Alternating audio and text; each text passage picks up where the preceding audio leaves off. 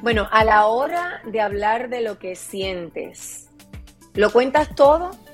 ¿O hay algo que dejas guardado bien profundo ahí en tu corazón por temor, vergüenza, miedo a ser juzgada?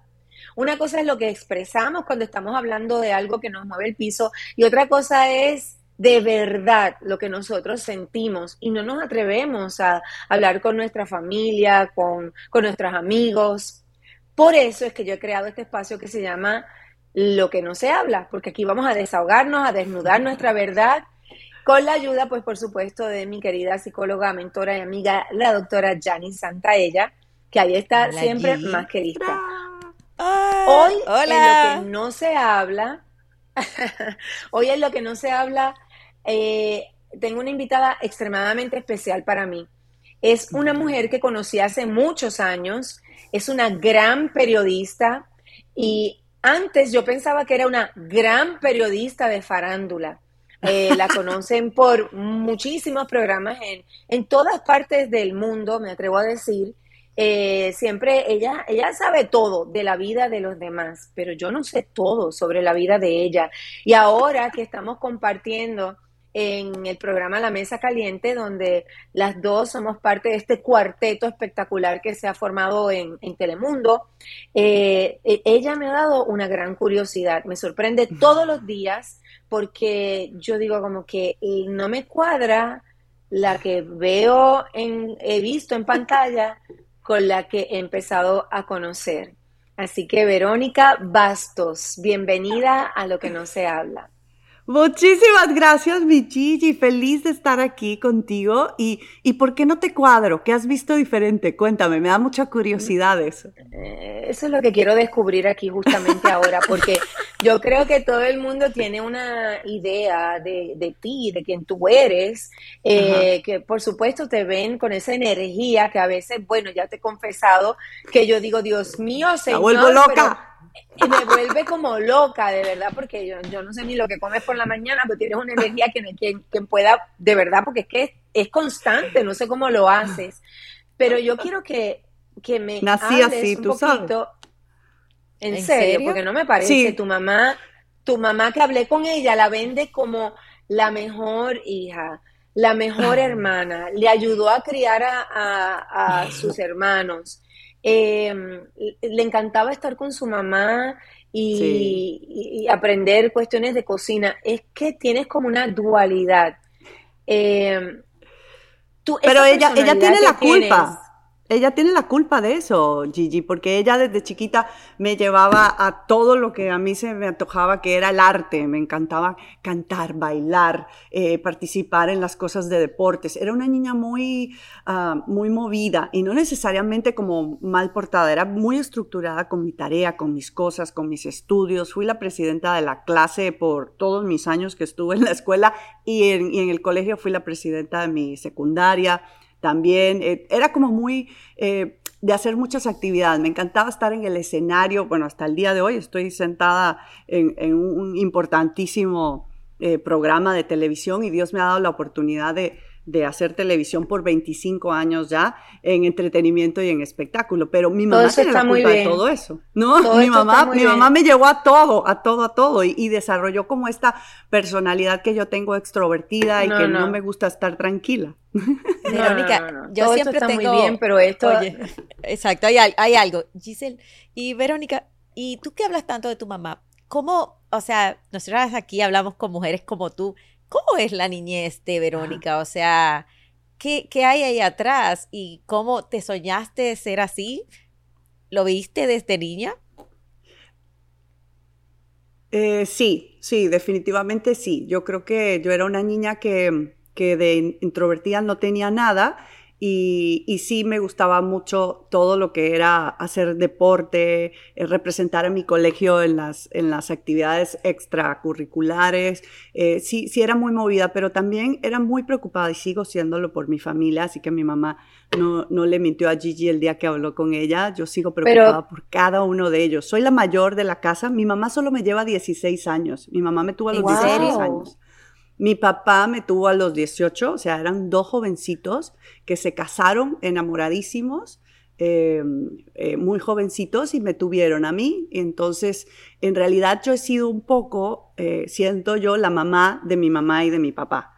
Y, y, los cuido y los protejo y están sobre mi ala siempre. Por eso ella dice que yo soy una buena hija, pero no es eso, es que los cuido y los protejo mucho porque se esforzaron mucho para que yo saliera adelante y para que mis cinco hermanos y yo tuviéramos una profesión. Entonces, no es que yo tenga una deuda con ellos, pero de, una u otra forma quiero que ellos estén lo mejor que se puede. Y muy jovencita, hace como unos 20 años, mi papá tuvo un cáncer y después le dio un derrame, un stroke.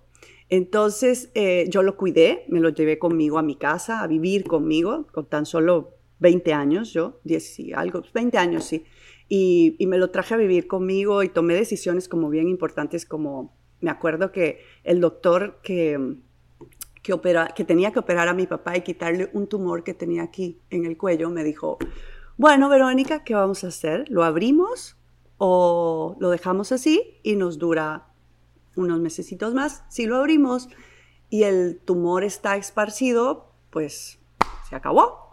Y si lo abrimos y el tumor está así eh, compactado, que era un tumor no Hodgkins, que es un tumor cancerígeno muy peligroso que existe. Entonces yo me puse a estudiar mucho, mucho, mucho y les hago toda esta historia por eso mismo, de esa protección que siento como hija para mis padres, porque eran muy oh, oh, Todo eso está bello, todo está, está bello, pero yo quiero saber ¿Qué? lo que no has hablado sobre eso, Vero. Porque mira... Bueno, que eso me da un gran temor en mi vida desde muy jovencita de que les pase algo y por eso creo que los cuido tanto, ¿no? Entonces desde siempre tengo como esa eh, cuestión de protección con ellos, quizás eso es lo que casi nunca platico y que bueno, y que eh, todo muy bien, pero tú, tú a lo que te vienes dedicando desde hace muchos años es a, una profesión, ¿no? Como periodista de farándula, que no necesariamente eres la más querida por todos. ¿Por qué? Porque, porque... Porque mi pecho no es bodega.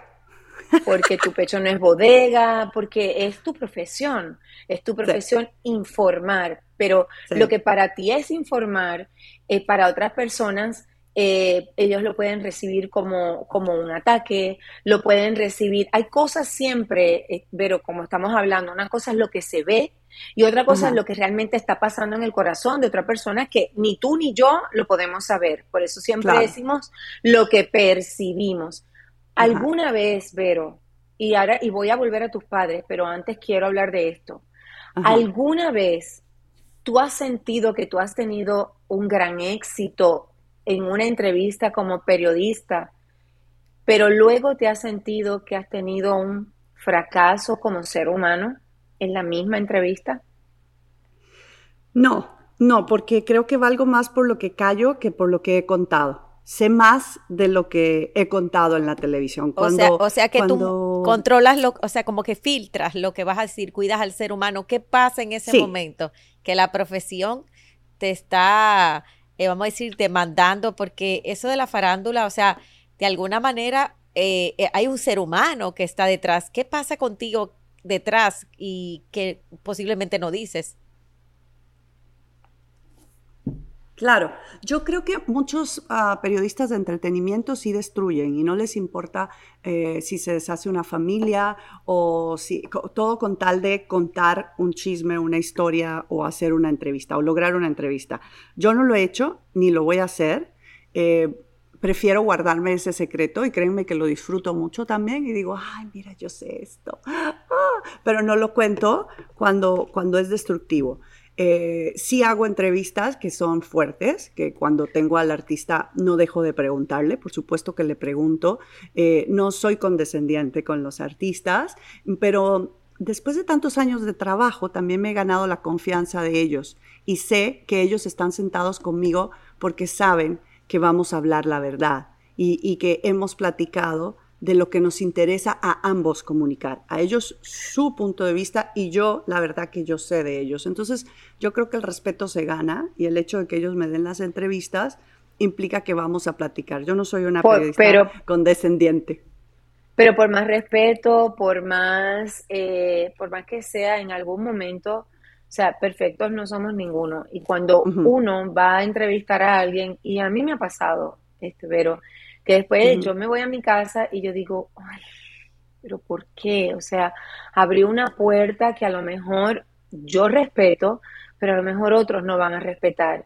Y de alguna manera puedo haber afectado, eh, no sé, yo, yo lo que quiero que tú me digas, porque en tantos años de carrera, en algún momento debes haber sentido algún sentimiento donde te has arrepentido a lo mejor de una, una pregunta, de haber eso, abierto la puerta para que otros compañeros que a lo mejor no piensan como tú, eh, se metan por ahí y a lo mejor la, consecuencia no sea tan agradable. Ah, si me dices... ¿Te pasó alguna vez? Hubo una entrevista hace, hace, muchos años que le hice a Jorge Salinas, más bien a Fátima Bollo, que era su esposa. Este, ella me platica que están separados y Jorge Salinas decía que no. Entonces, el día que yo lo estoy presentando en la oreja en Televisa, Jorge entra al foro eh, y me dice que, eh, que, lo que yo acabo de decir en el teaser para irnos al corte es mentira porque su esposa eh, no están separados. Y le digo, bueno, es que tu esposa me acaba de dar la entrevista. y, ahí se descubre que ellos precisamente estaban separados. Creo que esa ha sido quizás una de las entrevistas más fuertes por, porque me pareció muy dura la situación pero no era mi culpa, era, ella lo quiso platicar, Fátima, la, esposa lo quiso platicar, pero fue creo que de las situaciones más difíciles que yo he vivido eh, con, un artista. Sin embargo, ¿qué pensaste cuando llegaste a tu casa? ¿Qué pensaste? Porque, o sea, esa puede ser una situación que vivo yo, que vivas tú con tu propia pareja, y que cosas que a lo mejor yo puedo saber pero que de alguna manera yo digo, wow, ella no lo quiere decir porque o está trabajando esta situación, o a lo mejor al yo decirlo, en lugar de aportar, voy a, ayudar a que esto termine.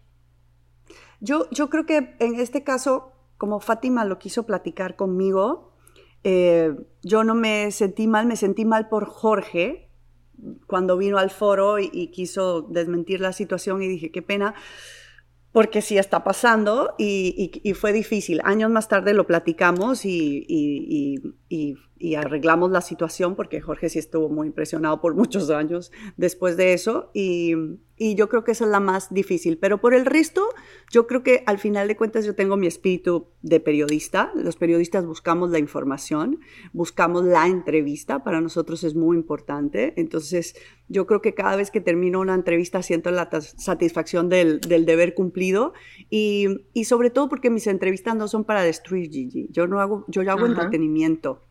Yo, yo me la estoy pasando bien con ese artista, más que un chisme o más que otra cosa, estamos platicando eh, lo que a la gente también le interesa. Y nunca podemos olvidar que la gente que nos está viendo en televisión son admiradores de esa estrella que estamos viendo. Entonces yo no la destruyo, yo no trabajo para destruir a nadie.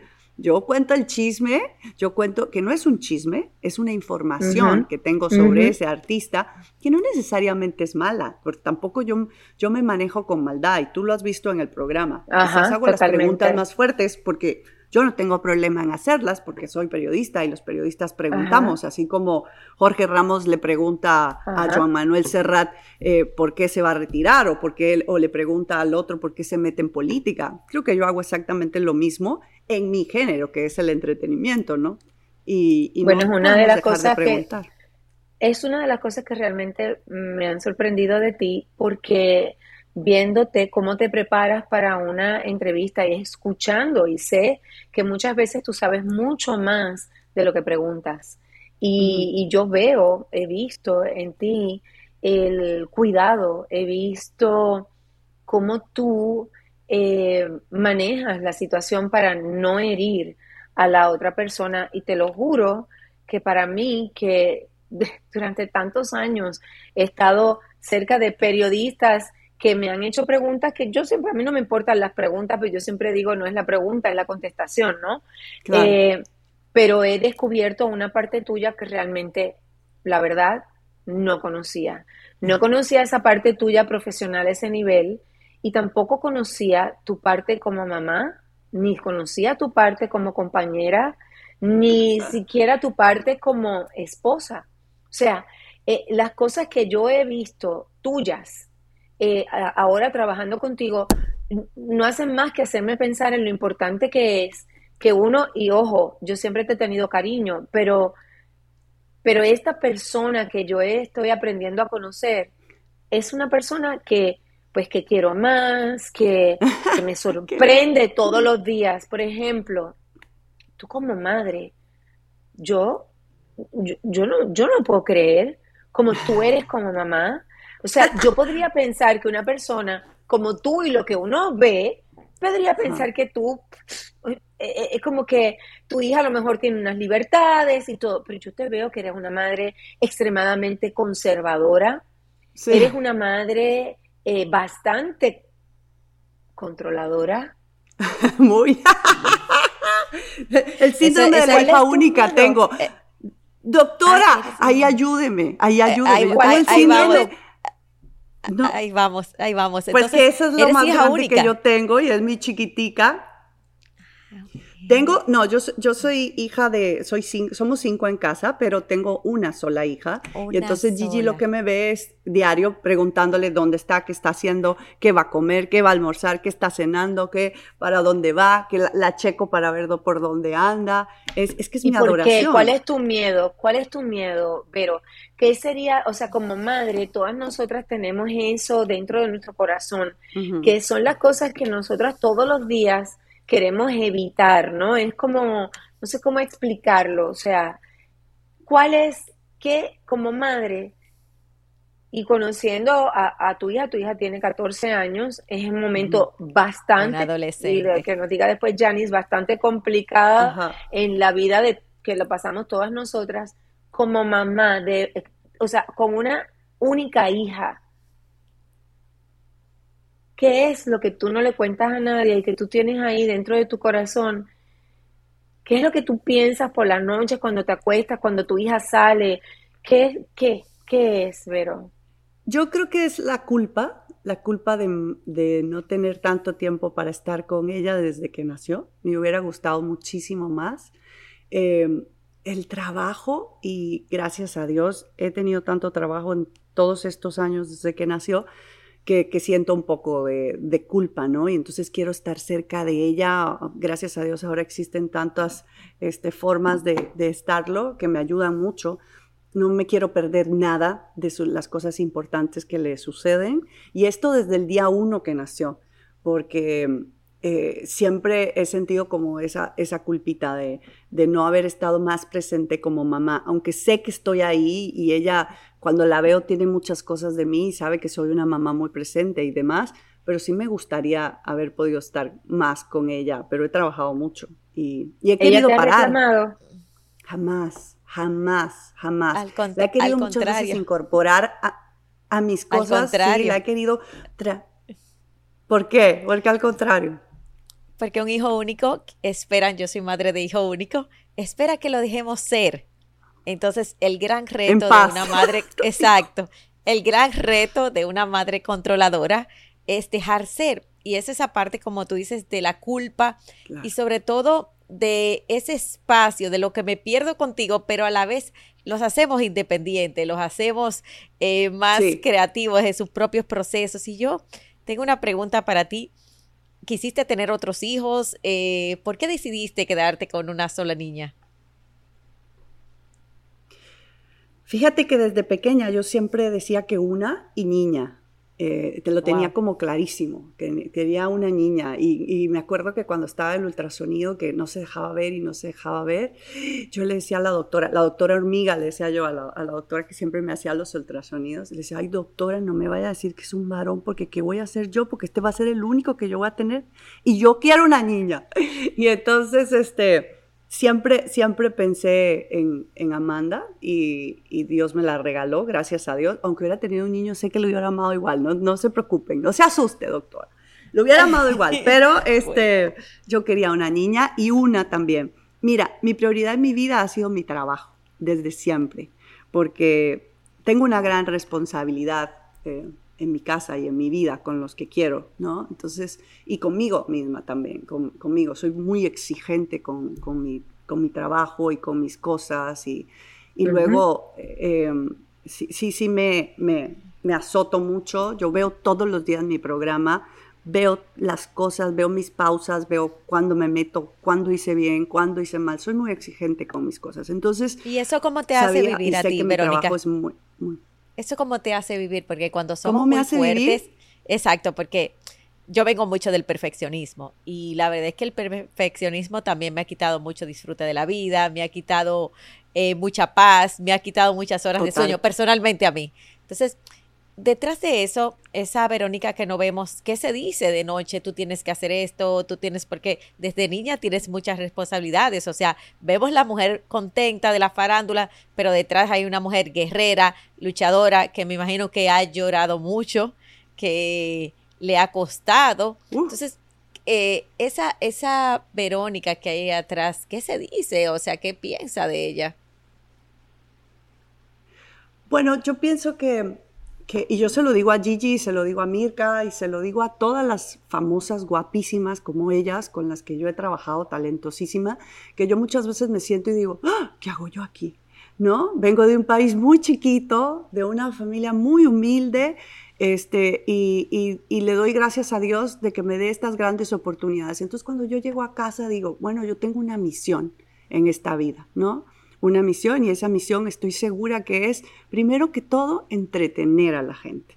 Eh, hacerle ver a la gente que los sueños sí se cumplen, pero se cumplen con mucho trabajo, porque una chica como yo, que no necesariamente es la más guapa del planeta, mira, yo he trabajado en las empresas más importantes en todas, con las más tops del mundo, y gracias a Dios tengo muy buenos amigos por donde quiera que voy, ¿sabes? Porque para mí eso es lo más importante. Lo que yo voy construyendo eh, a mi paso, los amigos que voy dejando, la familia que son mía, porque recuerda que cuando llegamos, a, yo emigré desde los 19 años de mi país. Entonces yo estoy sola desde hace muchos años como inmigrante en un país, ¿no? Entonces luego de estar en México y de que gracias a Dios trabajé mucho allá, llego a los Estados Unidos por, por, esas casualidades del destino que yo todavía no. Yo vine a hacer un programa que me invitaron, que era el después de Gigi, de Nuestra Belleza Latina, que era Sal y Pimienta, y yo me iba para mi casa los domingos y yo seguía trabajando en Televisa y yo seguía eh, haciendo lo más importante para mí, que era en ese momento que acaba de tener a mi hija también.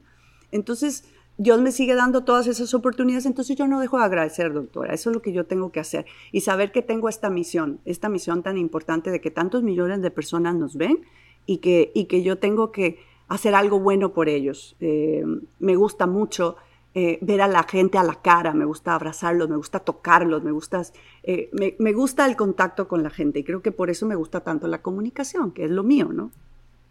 ¿Cuál ha sido el reto más grande que tú has vivido como ser humano? Un reto que tú has dicho, wow, me o sea, esa caída que luego te levantaste. ¿Cuál ha sido, Verónica? Ah, yo creo que trabajar las decepciones que te da este negocio, que es tan competitivo y que te pasan cosas muy duras.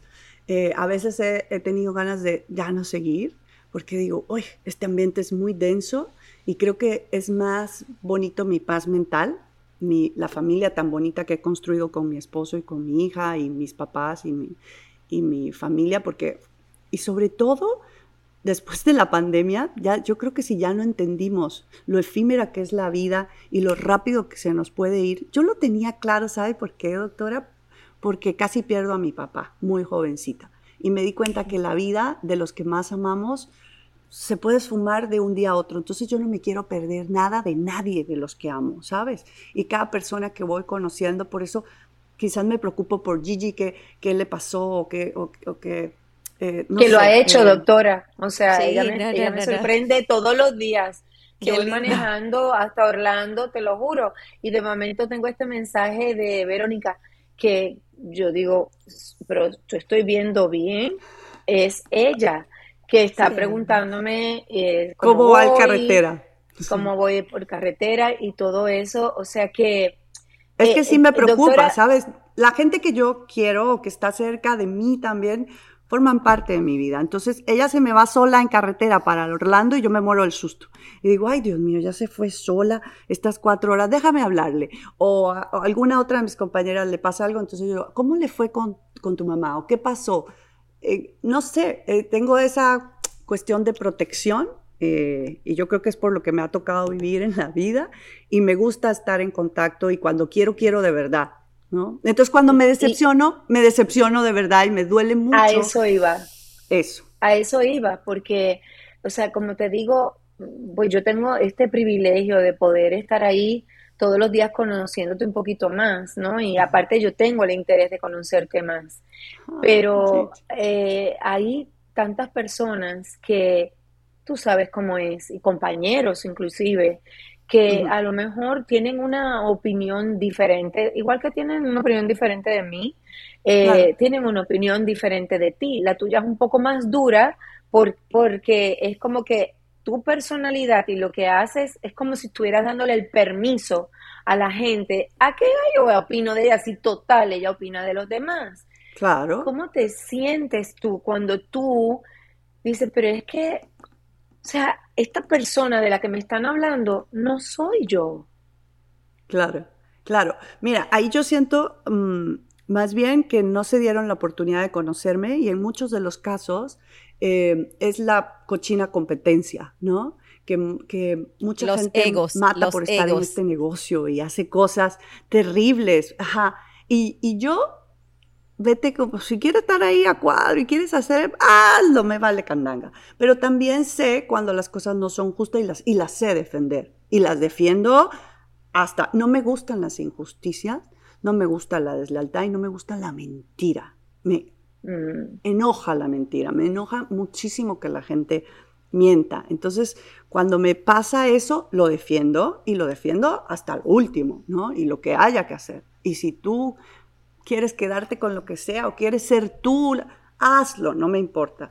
Pero sí me, sí me enoja mucho eso. Entonces, cuando me he enojado, he sido contundente y sobre todo con las faltas de respeto. No puedo con las faltas de respeto ni a mí ni a los demás. ¿no? Y, y creo que me enoja más con los demás que conmigo, ¿sabes? Entonces, esas personas que tienen ese punto de vista sobre mí es porque quizás me han visto reaccionar porque no me gustó lo que hicieron y porque también uno se equivoca, Gigi, también. Pero por supuesto. no es monedita de oro para caerle bien a nadie, pero también vamos aprendiendo con el paso del tiempo. No te digo que en mis 20, cuando estábamos en el mayor tope del éxito, no fuimos pesados. Seguramente que sí, se nos, se nos subió un poco, ¿no? algo, algo tuvo que haber pasado para provocar ese sentimiento en la gente. Pero como todo, tú vas aprendiendo. Y sé pedir perdón también, sé pedir perdón. María. Es muy difícil, pero sí lo sé hacer y sí lo he hecho. Y sí, lo, cuando me he equivocado, cuando, cuando algo me ha sacado así de quicio o algo y no, no he hecho bien, sí, sí, sí regreso y ofrezco una disculpa. Creo que eso es muy importante.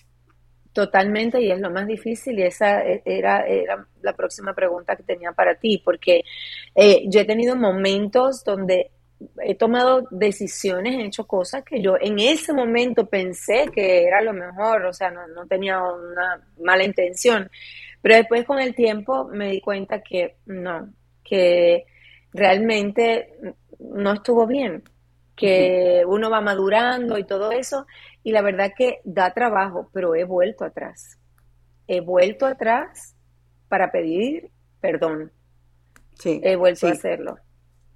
Cuesta, cuesta al principio, pero, pero después no, porque se siente uno tan bien. Y también sabes que es bien importante y estudiando neurociencia, porque leo mucho sobre neurociencia, mi esposo lee más que yo, y, y, y, hablando sobre neurociencia con él y entendiendo, es bien importante lo que yo piense de ustedes dos que las estoy viendo aquí en este momento, ustedes lo van a sentir. Entonces yo tengo que ir con mi mirada transparente y con mirada de verdad, yo prefiero decirte, Gigi, quizás no me gustó eh, lo que, el, pellizquito que me diste ayer o lo que me dijiste, pero prefiero decírtelo, ¿no? Porque no quiero como pasar delante de ti y hacerte eso. Eso para mí nunca ha sido lo, mi vida. Y es acumulativo, es acumulativo. Y es acumulativo, exacto. totalmente. Entonces, yo prefiero ir con mi corazón limpio y ir por la vida así. Y si algo no me gusta, también te lo voy a decir, pero para que lo resolvamos, no para que estemos molestas, ¿sabes? Pero también eso es la edad. Yo creo que con la edad vamos entendiendo que es más fácil perdonar y somos más, menos orgullosas también, quizás. Ese eres tú, porque hay gente que con la edad no perdona menos, ¿sí o no, Janice? Así es, el ego se va, se va volviendo mayor. ¿Sabes qué? Yo tengo todavía una pregunta de lo de tu papá, eh, porque para mí es muy bello eso. ¿Qué decide Verónica en ese momento? Porque cuando nuestros padres estamos a punto de perderlos, muchas veces tomamos grandes decisiones de vida. O sea, ¿qué no dijiste o qué no le dijiste a él? ¿Y qué decidiste en ese momento sobre ti, sobre la vida? ¿En qué te convierte eso? Porque cuando te dice tu mayor caída, ¿en quién te convirtió esa caída? Bueno, me convirtió sin lugar a dudas en una mujer valiente, ¿no? En una mujer que después de que pasé eso, yo creo que ya no le tengo miedo a nada, a nada, más que eh, al, temor de perder a la gente que amo, quizás, pero me convirtió en eso, en una, en, una mujer, me hizo mujer muy jovencita, quizás, tomar todas esas decisiones, cuidarlo a él, vivir todo ese proceso que, vivimos en, familia. y yo creo que lo más importante aquí, y que se los decía hace un rato, es darnos cuenta de lo efímera que es la vida, ¿verdad? Y de que, y de que lo más grande que tenemos es, es la familia. Y me dio la oportunidad de decir, bueno, eh, tengo que volar, tengo que salir de aquí, tengo que irme a buscar otros ah, eh, lugares donde yo pueda crecer aún más y donde pueda darles una mejor vida a ellos y a mí también, ¿no? Entonces yo creo que esa fue mi fuerza para salir adelante. Qué curioso, ¿no? De algo tan malo, ¿no? Así es. O sea que a partir de ahí es que migras, o sea, a partir de ahí nace esa estrella que vemos hoy. Sí, es lo que es La, la resiliencia. Exacto, exacto. Y todavía tengo tan claro, o sea, lo tengo grabado en mi cerebro el día ese que, salí en el avión con 19, no tenía ni 19 años, tenía 18, 19 años, eh, que me fui a México y, y, con un miedo, así como con las ganas de decirle al piloto, pare esto y me quiero ir para mi casa. Pero yo tenía claro que ese era el lugar donde yo tenía que ir en busca de mis sueños y que sabía que ahí estaba la materia prima de lo que yo quería hacer. Y, no me equivoqué, ¿sabes? Porque encontré ahí eh, al amor de mi vida, que es mi esposo, y, me dio un hogar, que es mi familia y mi hija, que nació en México y que yo me siento muy orgullosa que sea mexicana. Entonces todo tiene un porqué en esta vida. Yo tenía que ir para allá para encontrarlos a ellos dos y eso es mágico también. Y eso me lo regaló mi papá y mi mamá con todo esto que me pasó también, ¿no? Entonces la vida es así, redondita, redondita. Y todo es como tú lo veas, ¿no? Yo, yo no lo veo negativo, yo veo eso como algo súper positivo que me sucedió y que me trajo a ser quien soy hoy, porque si no emigro y si no me voy solita y si no pasa todo eso. Exacto, exacto es que sin esos momentos de, yo digo, de, de, dolor, de un poco de miedo, de incertidumbre, eh, no, no, crecemos. Esa es la realidad. Yo siempre le pongo el ejemplo a mis hijos de que todos los, los, momentos más importantes para nosotros desde que nacemos tienen, están relacionados un poco con toda, todo eso, ¿no? Cuando aprendes a gatear, cuando aprendes a caminar, cuando aprendes, o sea, tú te caes pero te levantas y sigues y tienes un poquito de miedo, pero tú vas hacia adelante. Ahora mismo tú estás en un, yo, yo te veo a ti y te lo dije cuando empezamos este programa, eh, para mí tú estás en un nuevo comienzo, este, pero esa es mi forma de, verlo, porque, o sea, yo, yo pensé siempre que este programa de la Mesa Caliente era una tremenda oportunidad para cada uno, lógicamente, pero para ti, por ejemplo, yo lo vi como una doble oportunidad porque todo el mundo te conoce de una manera y aquí tú tenías la posibilidad, y la has tomado muy bien, por cierto, de mostrar otra parte tuya como profesional, como, como periodista. O sea, y te lo dije el otro día y te lo dije y te lo vuelvo y te lo digo con todo mi corazón, que te dije la verdad, no, no, no te lo estoy diciendo para, porque, ay, bueno, porque quiero que nos llevemos bien. No, no, no. Te lo dije porque es cierto. O sea, a mí me has sorprendido. Aparte de que al principio yo quiero que ustedes sepan que ya me estaba volviendo loca porque encima la tengo al lado mío. Entonces, ella no paraba de hablar. Ella, la intensidad de Vero. y, yo la dulzura de la, intensidad. De Gigi, sí. No, o sea, ella está al lado mío. Y ella hablaba y yo a veces me, me, saltaba el corazón. Te lo digo de verdad. Entonces, ella, no, y ella, una desesperación, porque ella, sí, porque ella veía como una pequeña pausa y ella creía, según yo, tú me dices a mí, yo estoy aquí en lo que no se habla, yo estoy diciendo lo que no se habla, se lo estoy diciendo en la cara a ella. El eh, hueco, el hueco. Eh, Sí, es como que ella veía un segundo de silencio y ella, Dios mío, se va a acabar este programa, el rating, todo tengo que hablar. Como una locomotora a salvar el mundo. Vamos, a preguntarle a el mundo. Exacto. Vamos a preguntarle a Verónica si, es, verdad. Yo es verdad, Verónica, que tú lo hacías. que ella es verdad, pero ¿sabes qué pasa? Que el, el, yo estoy acostumbrada a trabajar en, programa, en equipo, ¿no? En equipo. Pero los programas, como son de espectáculos, todos somos muy aguerridos, todos los que estamos. Sí, pero también, Verónica, tú eres una salvadora natural. dulces, ellas son dulces. Sí, pero tú eres una salvadora claro, claro, natural. Salvadora natural. Es, muy, Mira cómo ella salvó a su, salvó a su mamá, salvó a su papá, a su mamá. Mira, O sea, es normal, o sea, eh, o sea, es algo que, que, es muy automático, muy intuitivo. Eres una salvadora natural. Y entonces, como eres esa salvadora, te das cuenta del hueco y dices, uff, y lo haces como voy a salvar el programa. Mira qué bello como Gigi lo expresó, que no se trataba de los otros, sino voy a salvar el momento y eso te hace un superhumano. Entonces, ¿qué, qué, la queremos matar, pero la, pero la hacen superhumana. bueno, Verónica, eso es parte de ti. Ay, sí, qué cosa, ¿verdad? Pero créeme que yo también trabajo mucho a, ese, a, ese, a esa jiribilla. Dice, Maribel Guardian me dice siempre, Eres, tienes mucha jiribilla, mucha jiribilla. Y así es, es esa cosa que, que tengo y que, y que sí he trabajado mucho también, como dice Gigi, y que he tratado de entender cómo es el proceso de hacer este nuevo programa en donde sí, efectivamente me están dando la oportunidad de hacerme ver como la mamá, la esposa, la mujer, no solo la periodista que hace entretenimiento y que hace entrevistas a los artistas o que hace entrevistas fuertes a los artistas o que cuenta y que está pendiente ahora de las cosas de más de actualidad en otro sentido. Me da gracia porque a veces ella dice, ay Dios mío, ahora puedo hablar de otras cosas que a lo mejor no eran su enfoque y ella está pues creciendo en ese otro aspecto también. Y otra cosa, este, Vero, Ahora leo, además del telenovel, TV y novelas y el Hola y las los otras revistas, además leo otras cosas. Leo, Antes era mi, mi... Y hablas. Dile, leo, el periódico. Y habla de otras cosas también. Exacto. Leo el periódico, claro. Leo el periódico y hablo de eso. Cómo se hacen las noticias. Es maravilloso eso, ¿eh? Y lo otro que ella hace, Janice, que yo no sé, perdón si lo hacía antes, es que ella, yo la veo que está ávida de algo que para mí es súper importante en mi vida en inglés es feedback. Yo, a mí me encanta el feedback. Yo pienso que sin eso no podemos crecer. Y mm. tener, aceptar el feedback, recibir un feedback no es fácil, sobre todo que estamos en un ambiente que lo, eh, lo domina nuestros, nuestros egos, ¿no? Entonces, yo te veo que siempre estás ávida, siempre quieres escuchar feedback. Eso, sí. eso es bien raro, déjame decirte, Vero.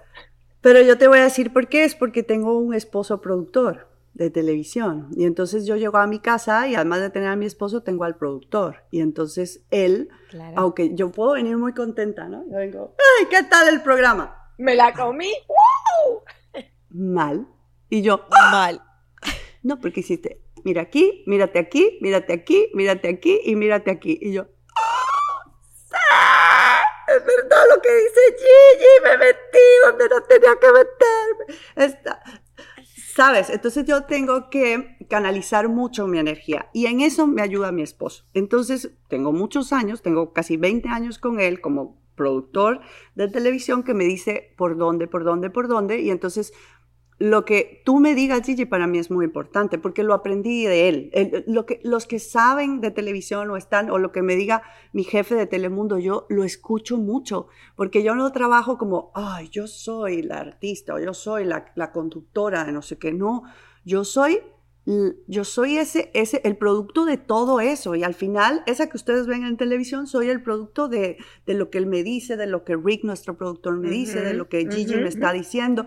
Yo hago una mezcla de todo eso. Y yo creo que eso es lo que dice Gigi, que he venido tratando de, o que ella ve que estoy evolucionando en eso, porque yo escucho mucho lo que tú me digas, lo escucho totalmente, pero eso me lo enseñó mi, mi marido sin duda. Y habla, y habla mucho de, de tu, habla de tu humildad también, porque tú te has hecho, Verónica, o sea, de, tú has luchado mucho, sabes lo que es llegar aquí, cuando alguien en el camino sabe lo que cuesta cada cosa, sabe el lugar y, lo, y cada, eh, cada sudor, cada momento, cada, cada esfuerzo, cada sacrificio que te trajo aquí, también es un valor y eso es importantísimo escuchar.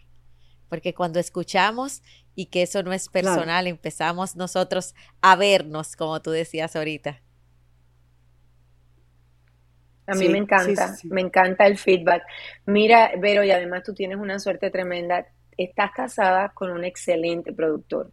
Entonces tienes muchas ventajas que qué bueno que las sabes utilizar, porque hay personas que entonces el ego otra vez eh, no permite, pues estás compitiendo con tu pareja, entonces no permitirías que esto, este crecimiento ocurriera. Mira, Vero, yo le, lo que voy a hacer es que le voy a pedir a todas las personas que están escuchando este, este eh, podcast, esta conversación, que nos escriban que nos manden, eh, a lo mejor que, no, que nos cuenten un poco lo que han aprendido de ti aquí hoy.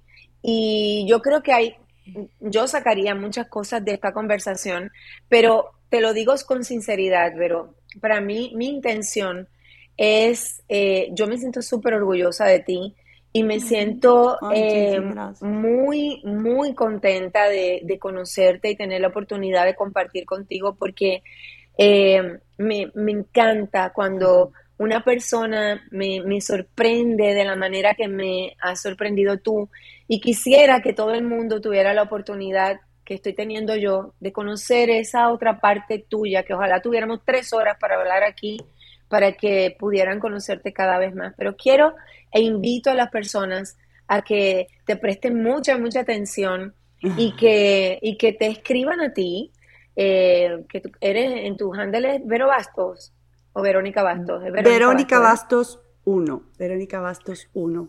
En todas las redes. En todas tus redes, a mí, Gise Blondet, y este Janis, pues, arroba Janis Santaella, y que nos escriban qué descubriste de, de Vero, qué quisieras saber de ella, eh, que nos cuentes también un poquito de, ti. Me encanta que la gente comparta con nosotros porque, por ejemplo, en tu caso me gustaría que la gente nos dijera cuando alguien piensa una cosa de ti y de momento descubre. Y te conoce y ya es otra cosa, claro. Suele suceder con nosotros en la gente de la televisión también, ¿eh? Suele suceder. Suele, muchas veces me lo dicen y a ti te lo deben de decir también. ¡Ay, mira! Yo te imaginaba que eras así o asá o así. A mí lo que me dice mucho la gente es lo que tú dices, ¿no? Que la energía que tengo o que los hago reír con mis cosas, pero que también mm. soy fuerte, es verdad, lo sé, porque llevo una periodista adentro y los periodistas nos gusta investigar, indagar, nos gusta saber, transmitir todo aquello. Yo lo que quiero es que la gente quizás no es que me conozcan a mí, es que por medio de mí puedan conocer a los demás. Entonces yo trato de entrar y de, por eso, por eso escarbo tanto cuando entrevisto a alguien. Para mí, lo más maravilloso, siempre me preguntan, ¿tú eres conductora, tú eres animadora, tú eres qué? No, yo soy periodista. Yo lo que soy, al final me ponen de conductora, yo no sé, siempre me ponen de conductora, pero al final yo soy una periodista que, que, le gusta preguntar. A mí me encanta preguntar y conocer la gente. Entonces, aunque no seas famoso, yo me encuentro a la gente en la calle y le pregunto cosas, ¿no? ¿Y tú qué haces? ¿Y por qué estás aquí? ¿Y cuántos días a la semana vendes aquí? Pobre ¿Y por qué viniste novio de tu hija. tu. Exacto. Bueno, eh, eh, sí, este, les pido que compartan este podcast con todas sus amigas, con su familia, para que conozcan más a Verónica y no solamente eso, para que ustedes les den a otras personas el ejemplo de cómo es lo más importante es la intención.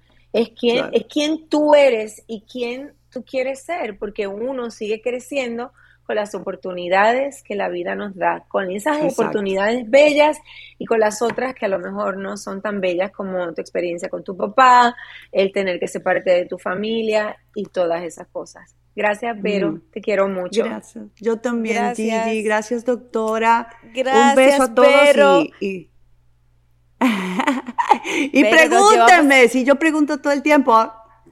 Sabes que yo creo que hoy nos llevamos. ¿Nos llevamos qué, doctora? ¿Qué dices? Nos llevamos de Vero la resiliencia, el poder de levantarse de las caídas, de crear milagros y sobre todo que yo les invito a cada persona que tú cuando mires al frente a alguien hay un ser humano detrás. Eso nos regaló Vero hoy. Bellísimo, Vero. Besote para ti. Claro. Un beso a las dos, las quiero mucho. Un beso. Un besito, mi Vero.